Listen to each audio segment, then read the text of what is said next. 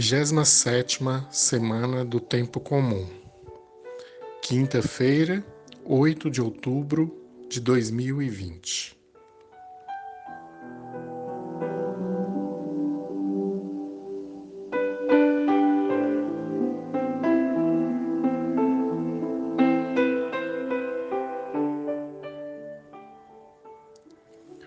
Antes de começar, prepare o seu lugar sagrado em um horário em que seja possível o silêncio.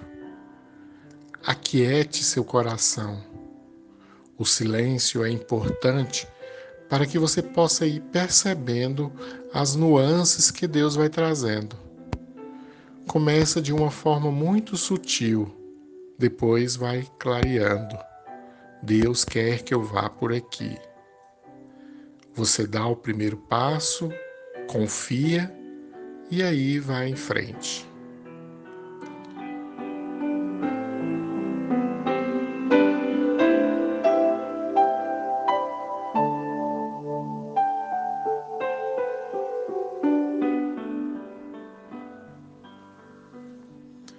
Evangelho de Jesus Cristo, segundo São Lucas, capítulo 11, versículos de 5 a 13. Naquele tempo, Jesus disse aos seus discípulos: Se um de vós tiver um amigo e for procurá-lo à meia-noite e lhe disser: Amigo, empresta-me três pães, porque um amigo meu chegou de viagem e nada tenho para lhe oferecer. E se o outro responder lá de dentro: não me incomoda, já tranquei a porta e meus filhos e eu já estamos deitados. Não me posso levantar para te dar os pães. Eu vos declaro: mesmo que o outro não se levante para dá-los porque é seu amigo, vai levantar-se ao menos por causa da impertinência dele e lhe dará quanto for necessário. Portanto, eu vos digo: pedi e recebereis, procurai e encontrareis, batei e vos será aberto. Pois quem pede, recebe, quem procura, encontra, e para quem bate, se abrirá. Será que algum de vós que é pai, se o filho pedir um peixe, lhe dará uma cobra? Ou ainda, se pedir um ovo, lhe dará um escorpião?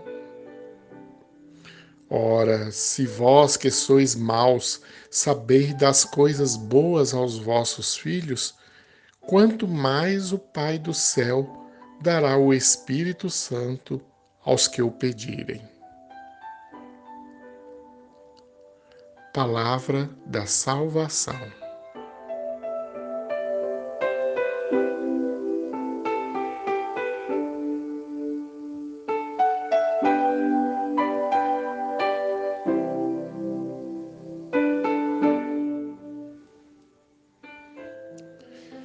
Algumas pistas para a oração de hoje.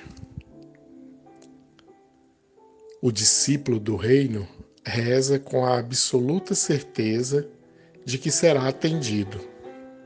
Entretanto, deverá submeter-se às exigências da oração cristã, que o despoja de si mesmo e de seu egoísmo para abri-lo à comunhão com o Pai e com o próximo. Deus não dá ouvido à oração do egoísta, o qual só busca suas necessidades pessoais e seus interesses. A parábola evangélica mostra ser inconcebível que um amigo não atenda ao companheiro necessitado, mesmo à custa de incômodos. Um tal comportamento estaria em aberto contraste com o espírito de hospitalidade oriental. O amigo recorreu ao outro por ter plena confiança de não ser decepcionado. A parábola refere-se aos obstáculos encontrados. A porta da casa já estava fechada e, para abri-la, seria preciso acordar as crianças que estavam dormindo na sala, conforme o costume da época. O mesmo acontece com a oração cristã. Não é atendida de maneira mágica, como se ao pedido se seguisse um imediato atendimento. O orante reza e confia, esperando a hora de ser atendido. Se um homem, mesmo devendo acordar no meio da noite, atende o pedido de seu amigo necessitado, quanto mais Deus atenderá a oração de quem reza como convém. Disto nenhum discípulo pode duvidar. Caso contrário, estaria considerando o Pai Celeste pior que o mais malvado dos pais da terra.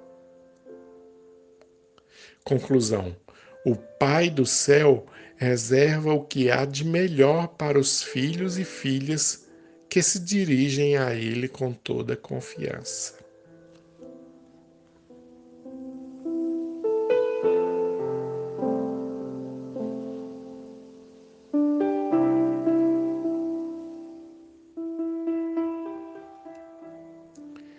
Na sua e na minha oração, procuro Deus, bato à sua porta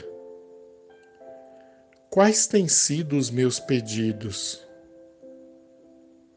A oração é a minha conversa com Deus. É rezando que a porta será aberta.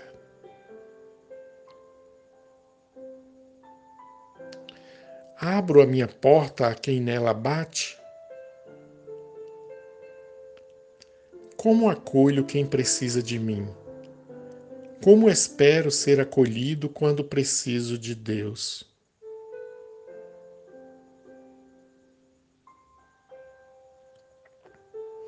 Como um amigo fala a um amigo, converso com Jesus sobre aquilo que tenho recebido dele, mesmo antes de ter pedido qualquer coisa. E peço a humildade para saber pedir.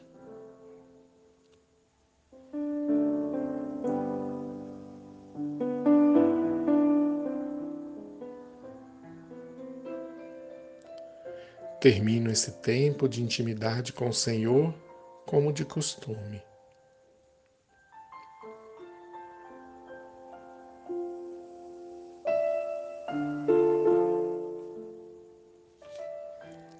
Boa oração.